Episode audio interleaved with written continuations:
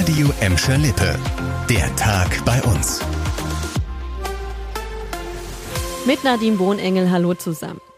Pendler und Reisende in Gladbeck, Bottrop und Gelsenkirchen können aufatmen. Es wird wohl erstmal keinen weiteren Streik bei der Bahn geben.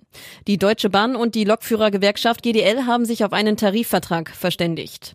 Neben stufenweisen Gehaltserhöhungen ab Dezember sind unter anderem zwei Corona-Prämien vorgesehen. Zuletzt war der Tarifstreit festgefahren. Die GDL hatte ihren dritten und bisher längsten Streik am Dienstag vergangener Woche beendet.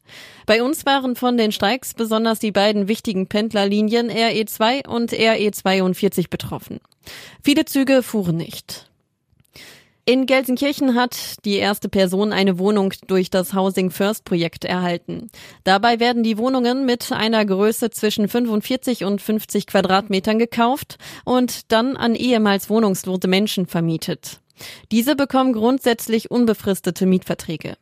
Der Verantwortliche Wolfram Schulte vom Sozialen Zentrum erklärt, worum es dabei genau geht. Es gibt in Gelsenkirchen schon viele Angebote der Wohnungs- und Obdachlosenhilfe und es gibt eben ein paar Menschen, die in diese Angebote nicht so genau reinpassen und Housing First ist da möglicherweise ein passgenaues Angebot, was das System hier in Gelsenkirchen auch einfach ergänzt. In Gelsenkirchen sind schon zwei Wohnungen für das Projekt gekauft worden. Bisher gab es das Projekt beispielsweise in Dortmund und Düsseldorf. In Düsseldorf konnten bereits über 60 Wohnungen an wohnungslose Menschen übergeben werden.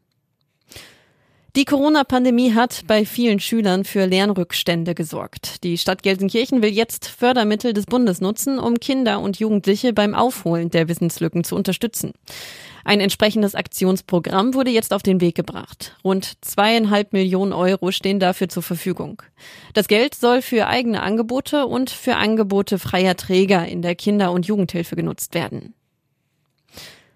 Ab sofort können sich auch Schwangere und Stillende in den Impfzentren bei uns gegen Corona impfen lassen. Darauf hat das Impfzentrum Recklinghausen hingewiesen. Die Ständige Impfkommission hat sich schon für eine Impfung dieser Frauen ausgesprochen. Jetzt hat das Land NRW auch offiziell sein Okay dafür gegeben.